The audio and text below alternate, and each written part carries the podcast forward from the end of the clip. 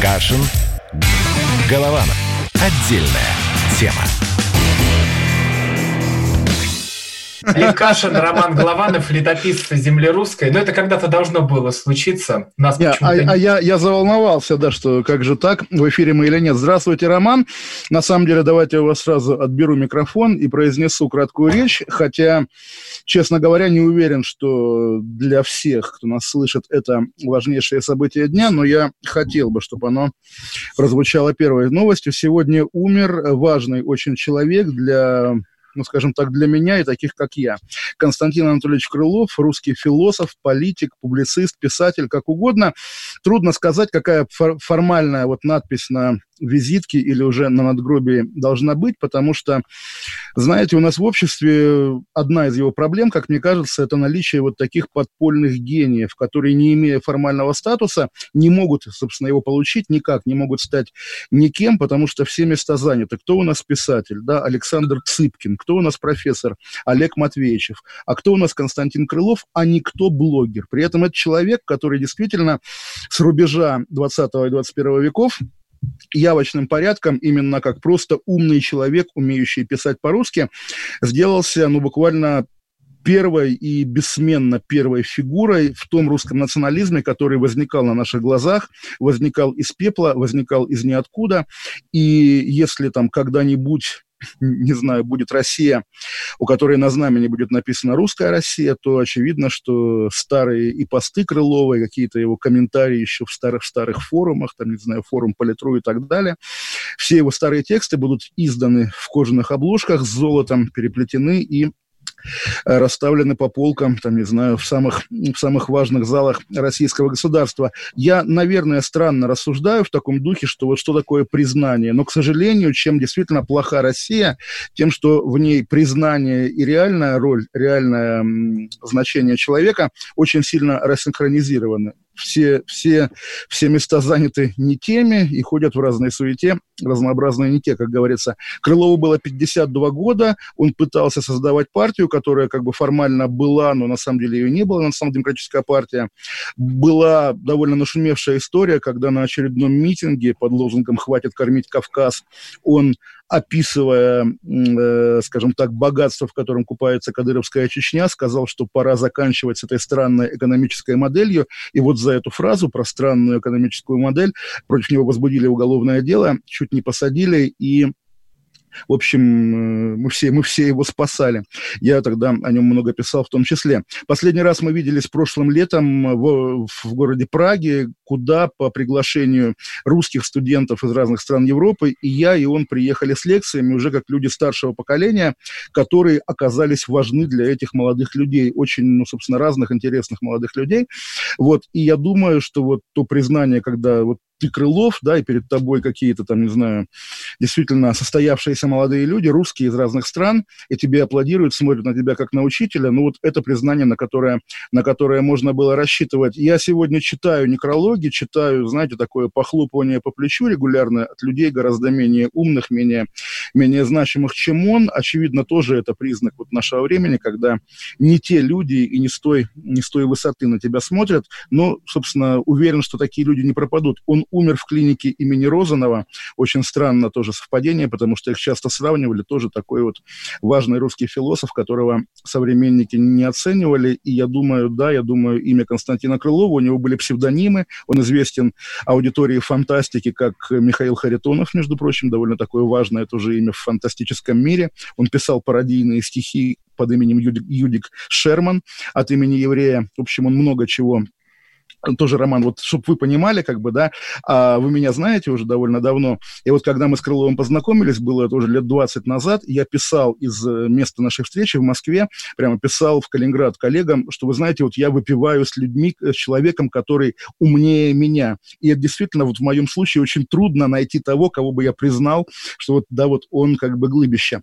Так вот, мы там действительно виделись год назад, это был первый в Праге, это был первый его выезд за границу за 10 лет, потому что было уголовное дело.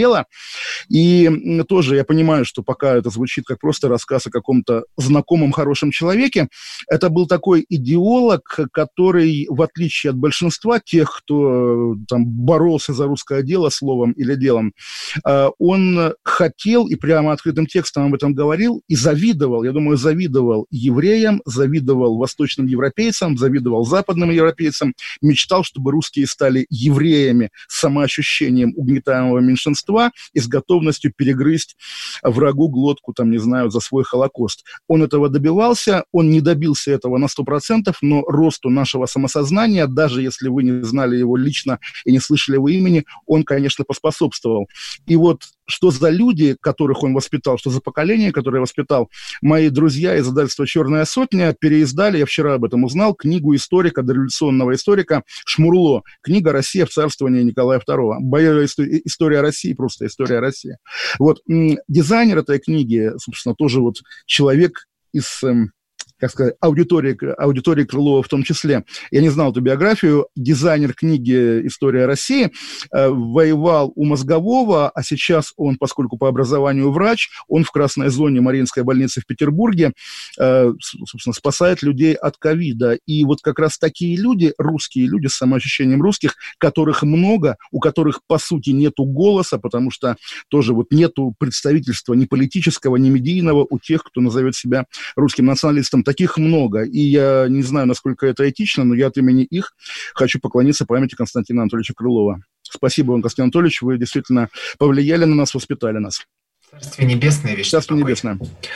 А, а будет ли когда-то идея Крылова реализована о том, что э, русские станут как евреи и будут понимать, что ну, мы нация, такие единые, ну, вы знаете, я, вот, я, я, я в этом смысле оптимист. И на самом деле тоже вот то, о чем мы с вами, Роман, спорим, что там десоветизация, а вот наше советское прошлое, насколько оно наше, или стоит относиться к нему как, как к трагедии, неважно, кто прав, неважно, чья точка зрения восторжествует. Когда мы об этом думаем, когда мы об этом говорим, когда мы просто ищем русскую точку на той карте мира, которая у нас есть, или там, не знаю, в системе координат, это уже вот то движение, которое в любом, в любом случае приведет куда-то из ниоткуда. Пока мы находимся ниоткуда. Я просто тоже вот это трудно объяснить, описать словами, тем более, да, с вами молодым, и тем более вот для аудитории даже «Комсомольской правды», потому что тогда этого не замечали. В 90-е годы, когда не было интернета,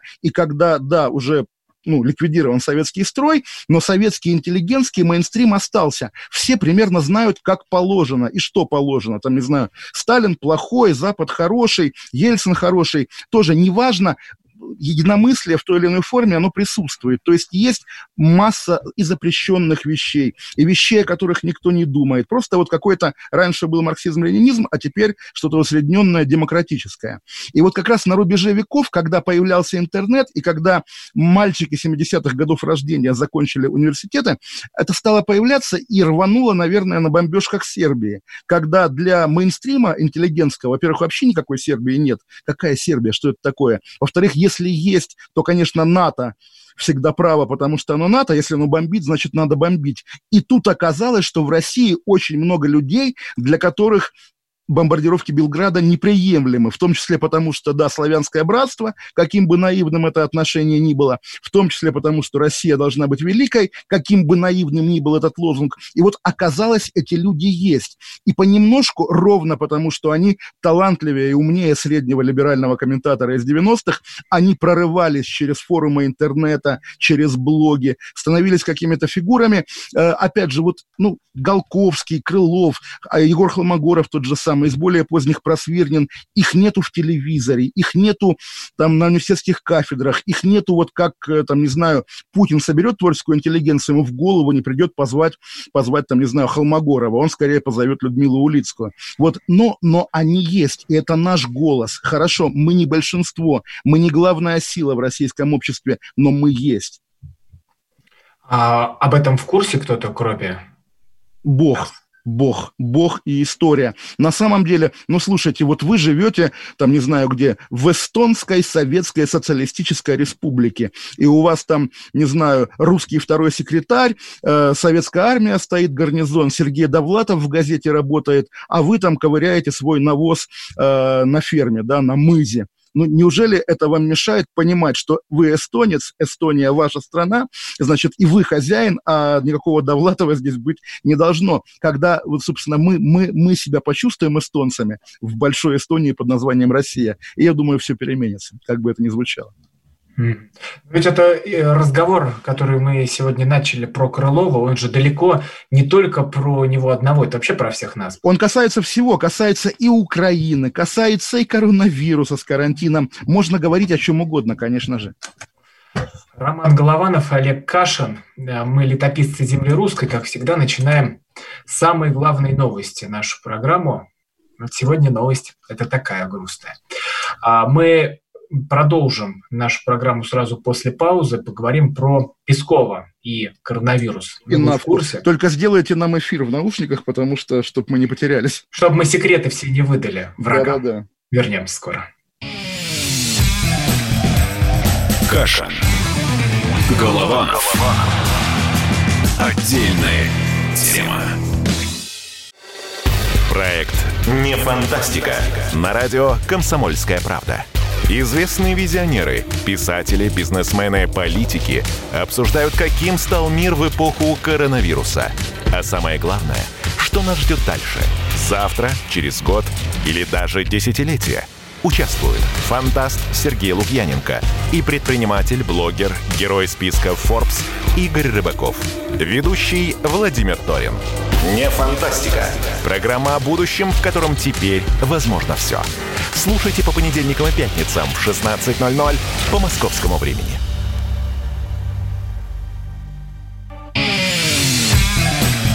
Кашин. Голованов. Отдельная тема. Летописцы земли русской Олег Кашин, Роман Голованов. Мы продолжаем. И вторая важная новость – это пресс-секретарь президента заболел коронавирусом. А следом мы узнаем, что и Навка тоже.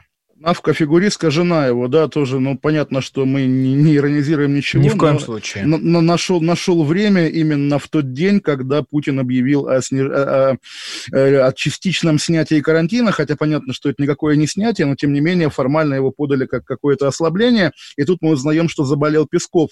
Э, понятно, что ну, как, как сказать, когда появляются новости о, о заболевании вот людей высокого государственного ранга, высокого государственного уровня, поскольку таких новостей уже много, есть и Мишустин, премьер-министр, есть и министр строительства, и министр культуры, еще какие-то люди, возникает ощущение, что только начальство этой болезнью и болеет. Скорее, это такой социологический срез, когда говорят, что там сегодня, если знаете, в, в английской газете Financial Times вышла статья о том, что Россия занижает официальные данные по по заболеваемости ковидом и по смертности. И сегодня весь день какие-то официальные лица и российские медиа так натужно, яростно опровергали эту публикацию английской газеты. Но когда ты видишь, что даже среди высшей номенклатуры постоянно кто-то обнаруживает положительный положительный тест на ковид, начинаешь думать, наверное, действительно все настолько, настолько плохо. А, ну, это вообще как-то повлияет на те правила, которые вводятся, как вы думаете? Потому что это всегда гр- громко звучит и большой удар. Да не, ну представить себе, что принят закон Пескова, и из-за того, что пресс-секретарь президента заболел, э, как-то начнут по-другому относиться к здоровью всех граждан. Нет, все-таки, ну давайте, Роман, тоже прямо, да, у нас номенклатура и народ живут немножко в разных измерениях, и понятно, что если ты Песков, то твоим услугам немного более качественное лечение, чем если ты, допустим, Роман Голованов или Олег Кашин. Поэтому, нет, я не думаю, что это повлияет как на государственную политику. Политика, она тоже вызывает сегодня споры. Действительно, вот когда Путин вчера, что случилось вчера, он передал регионам право самостоятельно решать, продлевать карантин или нет. Тоже мы ссылались уже на мой родной регион, который первым пилотным все пооткрывал почти, да, сегодня я по телевизору в 60 минутах видел калининградские парикмахерские, где, соответственно, народ толпится, желая постричься и причесаться. И тоже смешные же моменты, да, вот э, вы вы знаете, да, Адыгея по карте, да, как, как где она, какая она. Она полная, это такой анклав внутри Краснодарского края. В итоге в Адыгее снят карантин, а на Кубани карантин не снят. И вот ты свободная Адыгея посреди, посредине свободной Кубани, куда тебе адыгейцу податься. Я думаю всерьез, да, что вот как, как раз конкретно Адыгея, Кубань, понятно, что Кубань богатый регион, жирный регион, он может себе позволить еще недельку посидеть на карантине, да. Адыгея гораздо более бедный регион, более депрессивный, она позволить не может. И получается, да, что Российская Федерация по крайней мере, в части тех регионов, которые не жалко, переходит явочным порядком к той самой шведско-белорусской модели, когда ничего не остается, как приобретать стадный иммунитет. А, важно, что Песков виделся с Путиным больше месяца назад, а последний раз публично Песков появлялся 30 апреля. Да, но тоже, на самом деле, такой очень наивный подход. Вот виделся Песков с Путиным, наверное, Песков там на него как-то надышал, и Путин заболел. Во-первых, мы, мы, в общем, не знаем, вот говорит, что Путин не болел, оснований нет. Нам просто не говорят о состоянии здоровья Путина. Путин сам, насколько мы его наблюдаем, за вычетом его выезда единственного за месяц в Кремль на 9 мая, он в какой-то самоизоляции, непонятно где, поэтому как бы даже если он болеет, он, по крайней мере, ну, жив и легитимен в той или иной форме. Считать, что если Песков был раз разносчиком, он обязательно бы заразил Путина, да нет же, вероятность там какая-то, не знаю, в маске 20%, без маски 50%. Тут тоже раз на раз не приходится. Я сам, вы знаете, личный опыт маленький. Однажды в юности я был разносчиком дифтерии. Такая страшная, гадкая болезнь, от которой можно умереть. Я здоровый человек, вот я хожу, кашляю, всех заражаю. Меня долго искали, буквально всей, всем Роспотребнадзором Калининградской области, нашли, посадили в больницу, но я уже всю школу перезаражал. В общем, такой тоже опыт есть. В общем, это у вас с детства? Да, конечно, конечно, Роман. А, так, еще Дима Смирнов, а, это корреспондент «Комсомольской правды», в своем телеграм, да, телеграм-канале «Пул номер три» вспомнил, что Песков ходил на совещание с блокатором вирусов, но потом его снял, а, говорит, что его напугали, что он очень вредный. Тоже вот, Роман, вы так удивительно ссылаетесь на Смирнова, на кого угодно, на Итартас, на РИА Новости. Главное, чтобы не на нас с вами. Мы же все это в нашей программе обсуждали и смеялись над блокиратором Пескова. А сегодня нас... кто вспомнил? Вспомнил про это. Вот сегодня, именно сегодня. А черт его знает, я видел у всех, у каждого второго там из серии «Ха-ха, снял блокиратор и типа заболел». Ну, слушайте, понятно, человек, может, у него есть слабости, он может быть наивен, может верить там ерунде, которую купил в аптеках. Смеяться над болезнью Пескова нехорошо. А Песков, никто не смеется, кстати. Песков, будьте здоровы, пожалуйста, вы нам нужны тоже живой и легитимный. Понятно, что там тоже Навка написала в Инстаграме, что типа у меня-то, ладно, там все нормально, а вот у мужа все посложнее. И думаешь, думаешь, а насколько сложнее? Может быть, он там уже, не знаю, лежит в, в аппарате ИВЛ. Дмитрий Сергеевич, вам надо выздоравливать. Вы, опять же, важный элемент российского ландшафта политического. Не, ну, конечно, находятся люди нехорошие, их так в одном фильме называли редиски, которые начинают э, разносить, как чумные крысы, свои вот, какие-то просто безумные идеи, мысли. Что, Роман, если вы сейчас про либералов, я буду, буду смеяться вам в лицо. А, про Леонида Волкова. Я не знаю, либерал он или кто. Ну, какой-то человек. Ну, ну короче, он, букву... он не нав... нав... можно... навальнист. Ну, ладно, обличайте навальнистов. У меня мораторий, Нет, поэтому я на... помолчу. Да, давайте. Да, у вас мораторий. А? Не на букву Л, а на букву Г. Вот что пишет? Про кого сразу подумали на тему «Ну, кто следующий?», когда прочитали новость про Пескова, почему именно про Путина. И дальше понеслось, когда открываешь комментарии, э, просто мрак. Какой-то Павел Щитов, вот человек пишет, у страны появился шанс. Я не понимаю, вот откуда берутся эти червяки, которые всегда выползают вот на эту грязь, которую э, пишет их э, лидер, вот такой тол толстощекий э, глава их паствы. Они радуются, когда заболел Денис Проценко, радуются, когда заболел Мишустин, радуются, когда заболел Песков. Вот это тоже прочитал сегодня в телеграм-канале очень интересную подборку ну, того, Роман, того что пишут. Роман... Я просто не понимаю, откуда берется вот это гниль в таких людях. Роман, надо Роман, их наказывать. Роман. Да не надо их наказывать. Р- Достаточно того, что мы про них и здесь сказали, что вы негодяи и мерзавцы. Да, как я вчера сказал про Эдуарда Петрова с ВГТРК, который, собственно, также себя ведет по отношению к покушению на Кашина. Понятно, что мне это ближе, просто хочу сказать, что действительно в каждой среде есть люди, которые пренебрегают человеческими нормами, и поскольку сторонников власти в России объективно больше, чем сторонников оппозиции, я считаю, что людей, которые пренебрегают пренебрегают, пренебрегают человеческими нормами, больше, конечно, среди сторонников власти. Помните, что было, когда убили Немцова? Извините, много лет до сих пор продолжается пляска на его костях. Там НТВ постоянно показывает там его каких-то детей, любовниц и так далее. Вот, ну и вам, вас спросите, Роман, типа, Немцов был хороший, и вы начнете говорить, что Немцов был там, типа, не знаю, спорный. Вначале, поэтому... был, вначале был крутой дядька в 90-е годы. Но, опять же, по воспоминаниям я не видел, что он там делал со своими «Волгами», со своими э, крутецкими штанами. А дальше, ну, увы, человек не вписался в поворот. Мне кажется, если бы он остался, удержался в большой политике, был бы такой же, как все. Сейчас бы сидел там, а, ругался на Кашина, на Навального. Может быть, не ругался бы, ну, так э, помалкивал. А вот, вот жизнь повернула так, и он пошел со всеми на болотную, кричал в громкоговоритель. Вот ну, вот видите, Роман, вы нейтрально говорите, вы молодец. Как бы. Я здесь вас хвалю, как бы придраться не к чему. Хорошо, Роман, хорошо. А, ну, я нейтрально говорю, потому что ну, не бывает однозначной истории, кроме того, когда а, от, откровенные негодяи и лжецы начинают э, писать вот такие вот ужасы. Ну, что мне сделать, Олег? Как мне вот замолчать? Я не могу молчать, хочу говорить правду. Да не говорите, Роман, говорите, говорите, говорите. О чем мы а, дальше говорим? А дальше мне к вам вопрос, как у знатока русской жизни.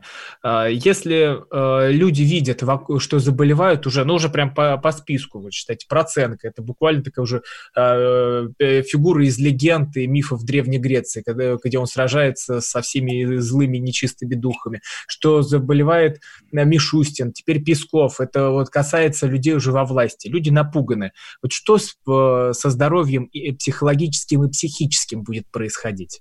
Ну, психическое понятно, мы э, на, на нашей с вами паре наблюдаем, как иногда мы, может быть, сходим с ума. А так, вот я по, се, по себе скажу, тоже, может быть, это уже можно списать на психическое расстройство, как я реагирую на любые официальные новости, исходящие от российских официальных лиц. Когда тебе говорят, что дважды два четыре, эти люди, ты лезешь в калькулятор, проверяешь, а точно ли четыре, потому что эти люди себя зарекомендовали как люди, которые иногда не говорят правду, а иногда говорят неправду. Поэтому Поэтому если сейчас со слов российских официальных лиц почему-то мы знаем, что они болеют, во-первых, первая новость в том, что они хотят, чтобы мы были в курсе, что они болеют, и вторая новость, может быть, они нас обманывают, допустим, чтобы показать, что болезнь как бы важна. Тоже я не говорю, что это правда, да, что они нас обманывают они нас могут обманывать, это нужно иметь в виду, потому что стопроцентной веры любому российскому официальному лицу нет. Подожди, Всегда, подожди, когда... подожди, подожди, подожди, подожди. То есть вы думаете, что это разыгранный сценарий? Вот это вот все, что сейчас а, происходит. Роман, я допускаю, что это может быть сценарий, потому что, еще раз скажу, вообще-то врачебная тайна, ее рассказывать не обязательно. И если какое-то официальное лицо рассказывает свою врачебную тайну или придумывает свою врачебную тайну, значит, официальное лицо чего-то хочет. Вот еще раз, Роман, скажите, Путин болеет или не болеет? Болеет. Вы знаете об этом точно? А, я уверен, что если бы э, президент болел, мы бы об этом узнали. Не, mm. Мне кажется, это не утаить. Не, хорошо, я не знаю просто, я не знаю. Ну, а мне кажется, что это не, невозможно утаить, и поэтому и рассказывают, что заболел Песков, он постоянно общается с журналистами, как это скроешь? Даже он по Мишустину, э, да все равно слив произошел о его болезни. Они как просто на опережение... болезни и будущие отставки. Ну, какой отставки, а, Олег? Ну, ладно вам. Э, вы же сами, надеюсь, не верите в... Я, я не верю, но, но слив-то был, что, может быть, он не вернется с больничного. Слив был. Ничего, мы вернемся. Вот сейчас новости прозвучат, и мы придем снова к вам. Про ФСБ будем говорить. Про ФСБ. Каша. Голова. Отдельная тема. Георгий Бофт. Политолог журналист, магистр Колумбийского университета, обладатель премии «Золотое перо России» и ведущий радио «Комсомольская правда». Авторскую программу Георгия Георгиевича «Бофт знает». Слушайте каждый четверг в 17.00 по московскому времени. А что такое деньги по сравнению с большой геополитикой? Мы денег тут не считаем. Кашин. Голованов. Отдельная тема. Летописцы земли русской Али Кашин, Роман Голованов. Вот наша самая сочная, самая любимая, когда мы начинаем говорить про полицию и про ФСБ. Тут обычно мы ругаемся. Простите за спойлер. Э, да нет, здесь на самом деле не думаю, что будет повод ругаться, тем более, что э, на стороне правды и на стороне жертвы сейчас в итоге оказалось российское государство. Возбудили дело против сотрудника патрульно-постовой службы в отделе полиции Ленинский города Челябинска, который, как мы слышали в новостях, изнасиловал задержанного непонятно за что, традиционная история, мужчина, который грубо выражался в адрес сотрудников, в общем, просто докопались, как, как часто бывает, полицейские до прохожего на улице, привели в отделение, стали его, в общем, убивать, но он, слава богу, выжил и уже в больнице, соответственно, дал показания соответствующие. Ну, очередная там 2028 история про зверство российских полицейских, что здесь добавить не знаю, но добавить можно, э, что это как бы карантин, это происходит при карантине, то есть вот давайте не забывать о том, что понятно, коронавирус зло, понятно, нужно соблюдать самоизоляцию, но также понятно, что за соблюдением самоизоляции довольно часто следят вот эти звери в полицейских бейсболках, которым нравится издеваться над людьми. Такая история. А, а может быть, это просто отдельный маньяк, который был в этом отделении? Навер- наверняка, но тоже мы когда-то с вами, Роман, говорили, да, что вот э, был по, по Первому каналу сериал, где, значит, психолог тоже попал в полицию, его стали избивать избивать, а он поговорил с полицейским и понял, что у него в детстве были проблемы с мамой. Ну, наверное, слишком у многих полицейских российских были проблемы с мамой. Разовый маньяк, ну, очевидно, разовый маньяк, просто этот маньяк время от времени возникает в российских отделениях полиции, то в Челябинске, то в Казани, то в Москве, то в Владивостоке, то еще где-то. Ну, бывает, бывает. Опять же, социология, срез общества, ну и тоже, наверное, элемент отрицательного отбора, хотя тут уже можно сорваться на какой-то социал-расизм, а я этого не хочу. Давайте к главной истории, в которой мы сегодня хотели обсудить про силовиков. ФСБ сообщили о предотвращении теракта в Тверской области в подозрении в подготовке поджогов зданий госорганов и вооруженных нападений на сотрудников правоохранительных органов задержан гражданин 2001 года рождения. У него изъяты пистолет, мачете, коктейли Молотова, а также дневники, в которых говорится о готовящемся теракте. Предполагаемый террорист оказался серийным поджигателем, вот сообщили источники, ссылаясь на ленту.ру. В 19-20-х годах в городе произошли поджоги, в городе Кимры, произошли поджоги автомобилей нескольких чиновников городского комитета по управлению имуществом, а затем были предприняты попытки поджогов их домов и служебных кабинетов. Олег? Э, нет, роман скорее. То есть я жду от вас монолога о том, что, там, не знаю, леваки, анархисты, хулиганы хотят, значит, Россию раскачать, и слава Федеральной службе безопасности, которая стоит на страже всего этого. Не, ну вот во всех этих историях... тоже понятно, да. Во всех этих историях меня смущает одно. Когда э, ловят террориста, начинают э, сразу крики. Вот ГБ, чекисты, что творится, мрак, ужас. Когда случается теракт, выходит какой-то стрелок э, Голубянки и начинает убивать людей. А, тут кричат, как они это не предотвратили, что за ужас, а, за что они там э, деньги получают, почему мы их кормим.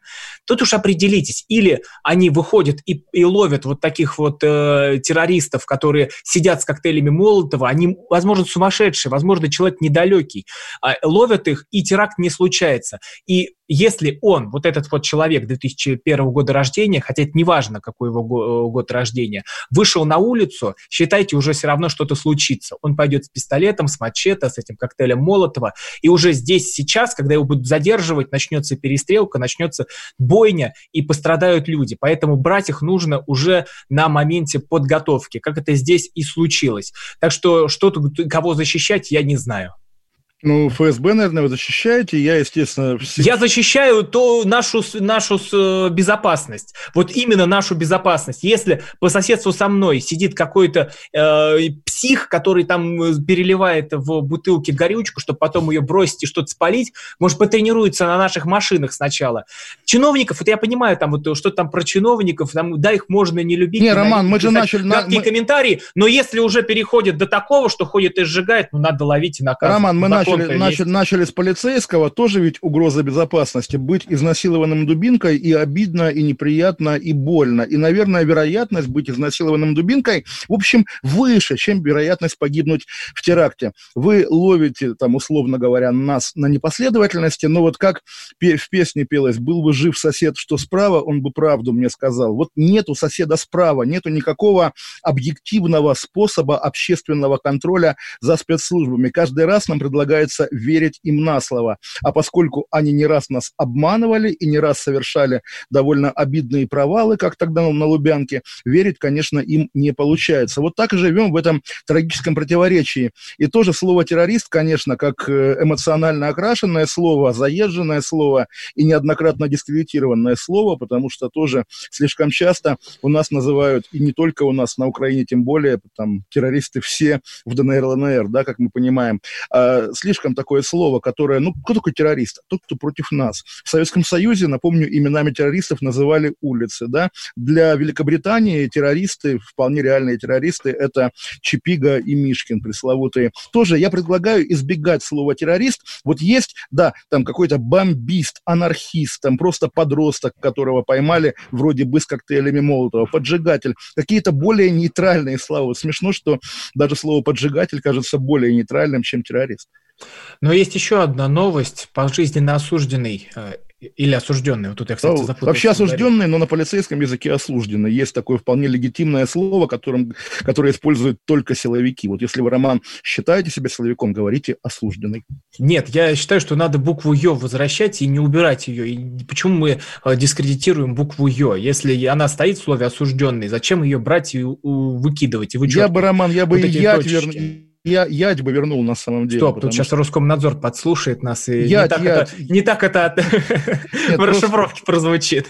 Мягкий знак с крестиком, который вместо буквы «Е». Иногда он полезен, иногда он нужен. Так э, что у нас там было с... В общем, я требую требования да. романа э, не вычеркивать точечки над буковкой «Е», она же «Ё». Пожизненно осужденный россиянин отсудил компенсацию за запрет на ночные молитвы. Это Антон Коростелев. Вот тут опять была бы буква «Ё», мы бы э, прям точно знали, что фамилия произносится так. Куда Нет, буква был, «Ё» Была бы буква не «Ё», а какая буква, там, не знаю, в мусульманских именах характерная. Мне казалось, вот да, ночные молитвы, это, наверное, если ты принял да, ислам. это он э, виновен в гибели 25 человек, и он отсудил у России 4000 1600 евро компенсации за запрет на ночные молитвы.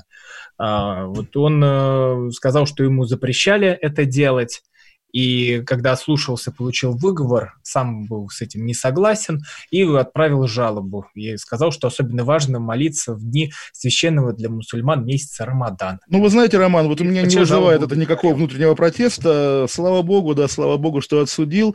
Тут, что называется, нам надо быть милосердным. А к вопросу о сложных для выговаривания имен тоже великая новость. Давайте я вам ее прочитаю. Сложное имя, это, понятно, естественно, Гурбан Гулыберды Мухамедов. А новость такая, что, оказывается, оказывается, мы это узнали от него от самого, от Гурбангулы Бердымухамедова. Он сегодня поблагодарил Владимира Путина. Знаете, Роман, за что, да? Э, скажите. Да, э, поблагодарил Путина за передачу оригинала боевого знамени стрелкового полка 206-й дивизии 2-го Украинского фронта, в котором воевал, собственно, дед Гурбангулы Бердымухамедова. И о чем эта история? О том, что мы совершенно случайно, и если бы не было этого звонка с благодарностью, мы бы и не, мы бы и не узнали, случайно узнаем о том, что святыни Великой Отечественной войны, а мы и вы неоднократно говорили, Роман, что нет ничего более святого в России, святыни Великой Отечественной Отечественной войны вот так просто дарятся каким-то, опять же, мутным внукам одного из многих солдат. Вот понятно, что в, России, да, в российских там музеях, еще где-то э, знамен с э, времен войны много, но каждое знамя священно. Собственно, потеря знамени равна гибели подразделения. И вот так просто вот с барского плеча национальную святыню отдавать Гурбангулы Бердымухамедову. Эй, друзья, известная история, вот вы, может, не знаете, между прочим, помните э, венгерского коммуниста Ракоши, который стал диктатором после войны в Венгрии, да, он сидел в Венгрии в тюрьме до войны. И как его выдали Советскому Союзу, на что его обменяли? обменяли на венгерские знамена, которые в 1850 каком-то году русская армия захватила, подавляя венгерскую революцию, и они хранились в Петербурге. И вот, значит, для В Венгрии здорового человека знамя боевое настолько ценная вещь, что его готовы обменять на врага государства. А тут Россия, добрая душа, дарит этому Грубан-Гулы Берды Мухамедову реальную святыню времен войны. Я немножко в шоке, Роман. Я, кстати, не говорил, что нет ничего святее победы. Не святее все. Святее победы, Роман, это дружба с Туркменистаном, так? Это Пасха. Это да, окей, согласен, да. Все, ну, а, да, вот да, это да. За, глав, когда говорят главный праздник. Ну, главный праздник это Пасха, это победа. Это, при, это принимается, просто мы с вами вчера победа над так, смертью. Так Знаете, еще интересная новость да? у нас прям. Э... Подождите, а вы так ушли от ответа. Вы как относитесь к тому, что подарили знамя? Может быть, это хорошо, может быть, это дружба? А, я как э, Песков э, отвечу. Я ознакомлюсь с этим материалом и дам вам развернутый ответ в письменном виде в Телеграме. Причем как двояк это прозвучало в Телеграме. В вашем скандальном Телеграм-канале, где вы меня всячески обзываете, я слежу за этим. Да. Вас не обзывал, кстати. Кстати, у нас есть Телеграм-каналы, мы же звезды теперь медийные. Ну, тут шутка, тут надо смеяться, когда говорю звезды. Вот э, Телеграм-канал Олега Кашина, переходите, подписывайтесь на него, там правда от э, нашей жизни в России. А телеграм-канал Романа я рекламировать не буду, потому что мне он не нравится, поэтому не надо. Вот поэтому это лучшая реклама, спасибо большое. Поэтому вот как раз вы знаете, что туда э, адекватный патриот должен перейти и подписаться. Так, а, у нас след, следом будет Ксения Собчак, которая не верит в коронавирус, и Петербург, хоспис. Угу. Две такие темы и в одном блоке. Кашин, Голованов и Москва. Кашин. Голова. Отдельная тема. Настоящие люди. Настоящая музыка. Настоящие новости. Радио «Комсомольская правда». Радио про настоящее.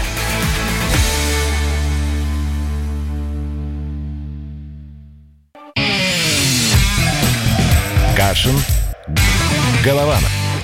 Отдельная тема. Летописцы земли русской Олег Кашин, Роман Главанов возвращаются Да, и пока была пауза, мы договорились про Собчак не говорить, потому что... Не, а прокомментируем что... новость. Собчак гулял на вечеринке. Да и фиг с ней, гуляла и гуляла.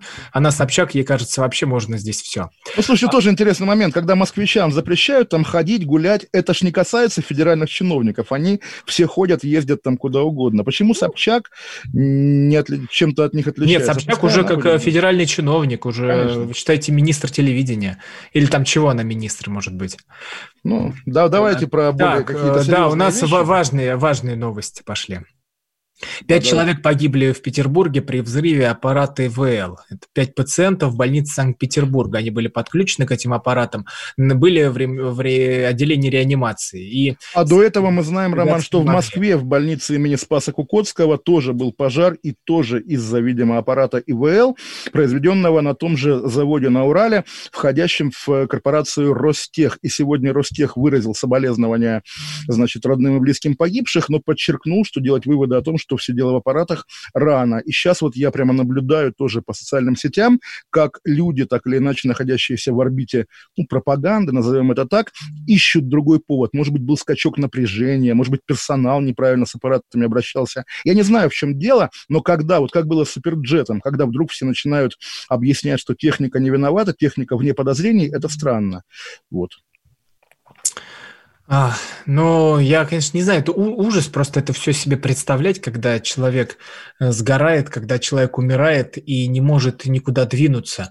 Э, это кошмар, это кошмар тоже. Вот я боюсь соврать э, название населенного пункта, но наверняка помните, в конце нулевых у вас в области Тульской был пожар в доме престарелых, тоже где неподвижные значит, старики. Я туда ездил, тоже прямо страшное было зрелище, кошмар. А удалось с кем-то там разговаривать? Да, и, вообще... и, и, естественно, там со всеми говорили, причем там тоже весь, весь был набор, и паленый алкоголь, который некоторых обездвижил, и там нарушение техники безопасности, решетки на окнах. Все как полагается, но как бы это было давно, надеюсь, не так все жутко, но тоже, когда мы видим, как э, красивые новые модные больницы тоже горят в, ре, в реанимационном отделении, пожар, понятно, там никто, никто встать не может в реанимации, то это, то это просто ужас и жуть, естественно, поэтому тоже и соболезнования всем, и давайте, чтобы как-то это был последний раз. Ну а как это все предотвращать? Вот это первый вопрос, когда техника может взорваться. Ну, поскольку у нас э, в нашей традиции, нашей программы финальная рубрика – это слово пастыря, давайте сойдемся на том, что вот э, Ру, Русь, да, русские города должны быть под защитой Богородицы буквально. Ну, как-то мы и так слишком много страдали, чтобы сейчас еще наши реанимационные отделения сгорали. Давайте понадеемся на Бога в том числе. О, раз уж мы перешли к слову пастырь, я сегодня почитал э, сообщение одного из э, священников, клириков ПЦУ, это украинские раскольники, э, где уже причастие с, про, сделают, совершают онлайн. То есть это таинство... Да, я, я, я, я, я, я, я, тоже, я тоже это видел, тоже крякнул, потому что, ну, собственно, это небольшой секрет. Наш приход э, тоже проводит службы по, по, по Zoom, но, естественно, прича, причастия нет. И причащается только, собственно, жена батюшки, которая там, по той, на, на той стороне экрана. А, и таинства, они невозможны онлайн вот в таком э, виде. Да. Ну, главное таинство причастия точно онлайн провести невозможно. Ну, Роман, на, на Украине возможно все. Здесь, я думаю... А мне, мне, мне больше всего интересно, а берут ли они за это деньги? А, потому что я не думаю, что вот эти вот э, раскольники все вот это и службы даже проводят бесплатно. Если уж просто в, вход в Zoom-конференцию, наверное, стоит э, какой-нибудь гривны или копеечки, то а, таинство-то тем более. Но это я не утверждаю, я не знаю, но ну, мне кажется, что Роман точно тоже, если рассуждать про бесплатность и платность церковных как бы обрядов, да, и таинств в, в России с этим тоже большая проблема, как мы понимаем. Или не проблема, но это есть, чего уж там. А, вот был у меня разговор с отцом Андреем Ткачевым. Э, э, нашим, понимаю, наш, нашим, нашим любимым отцом Андреем мо, Моим любимым отцом Андреем Ткачевым. И он, вот он говорит, подходит ко мне после крещения и говорит, батюшка, а сколько вам дать-то за крещение? Сколько это стоит? Он говорит, ну вот сколько ты оцениваешь вечную жизнь? Вот э, ты сейчас продаешь почку, даже две почки, продаешь все свои квартиры, все свои машины, привозишь мне сюда все богатства саудовских принцев, и этого не хватит. И ничего не хватит, никакой цены за то, что ты получаешь а, билет в Царствие Небесное, этот билет на этот поезд. Воспользуешься ты им или нет, это уже вопрос другой. Но здесь, э, и тогда он сказал самую важную вещь, что снять надо все ценники с таинств, если они вообще где-то существуют. Даже, Роман, там... даже в вашем добром пересказе, вот я слышу голос Андрея Ткачева, и у меня мороз по коже, естественно, как бы... Ну, просто он вас прижал э, к, как там, к ногтю, да, говорится? Прижал да, к ногтю при, при, при, прижал к ногтю тоже. Батюшка, На... не, батюшка не должен никого кого прижимать к ногтю. У него, у него другая профессия, понимаете, Бесов Роман? должен, экзорцист профессиональный. Ну, Роман, слушайте, Бесов, вот давайте вы еще будете обзываться, и потом, Не, ну будете, будете, потом будете удивляться, что я на вас обижаюсь, Роман, да? Ну, а вы что отца Андрея-то обзываете? Начинаете, что я а, чувствую обзыва... интонации. Обзываю, вот да, обзываю словом интонация, и что он любим, люби, любимый батюшка наш Олег, Романом, я все, да. все читаю в ваших глазах, я их вижу на экране. Они у меня как глаза Кашпировского здесь отображаются, пытаются загипнотизировать, но не выйдет. Не, я... Естественно, я, я уже смирился, что у вас не получится исправить, поэтому надо как-то... Да, просто наша программа начиналась с того, что Олег объявил, я делаю из романа либерала. В итоге, в итоге да, вот э, роман годичной давности, ну, более-менее нормальный лоялист, и роман нынешний, который и не лоялист, и не либерал, и вообще непонятно кто, нравится мне гораздо меньше. Да, потому что Олег озлобил меня безумно, потому что все эти ужасы, которые я тут э, слышал, все, весь этот мрак, который, вот, вот это чер, так не черная воронка даже, а вороночка, в которую вот я... У вас, у вас в Телеграме как раз написано про черную воронку буквально. Я, я поэтому я да. и подумал, что образ да. этот нельзя использовать, потому что Олег потом обидится. Чер, опять... Черная воронка, которая собирает мрак и ужас, и это тоже не про меня. Там, это, это не про вас, это про, про Волкова, Волкова. Но там нарисованы мы с Романом. Понятно, что нормальный читатель увидит и посмотрит, что это я. Ох, Роман, ох, Да Роман. не в этом дело. Да, Олег, это вы мастер пропаганды. А вы мне тогда yeah. объясняли... Да, вы мне тогда объясняли, как это устроено, как можно включить синхрон Невзорова, а потом дать слово мне, и все сразу приписывают и меня, и Невзорова в, в одно. Так и здесь, как можно говорить про Волкова, чтобы рядом стоял я? Это, все же припишут. это называется ассоциативный монтаж. Меня тогда учили коллеги из, э, вот, собственно, этой сферы, скажем ну, так. Ну, давайте не будем сейчас выяснять отношения. Мы как раз сказали про то, что э, на Украине причастие уже устраивают онлайн, вот в этой раскольнической церкви ПЦУ. Э, но самый ужас в том, что клирик, который это выложил, он как раз-таки относился к нашей православной церкви, э, к той правильной. И он-то понимает, что никакого причастия не может быть, когда ты сидишь В общем, у мораль какая? Украинцы опять неправы. Украинцы опять... А я уже так радуюсь поговорить про украинцев, я сейчас себя поймал на мысли, что это хоть что-то, э, так, хоть, хоть отдаленное от коронавируса, но это интересно. Вот, вот украинцы, давайте хоть про них будем тоже разговаривать. У них там политика, жизнь, движуха. Ну да, и некоторые даже дают интервью Гордону. О, было интересно. Наталья Поклонская дала... Я так и не посмотрел, да, на самом. Ну, давайте посмотрим сегодня вечером. Ну, я полистал, э, лучше подборкой на КП почитать. Хорошо. Олег Кашин, Роман Голова. До завтра. До завтра. Кашин. Голова. Отдельная тема. Радио «Комсомольская правда» — это настоящая музыка. Мой друг, никогда не грусти.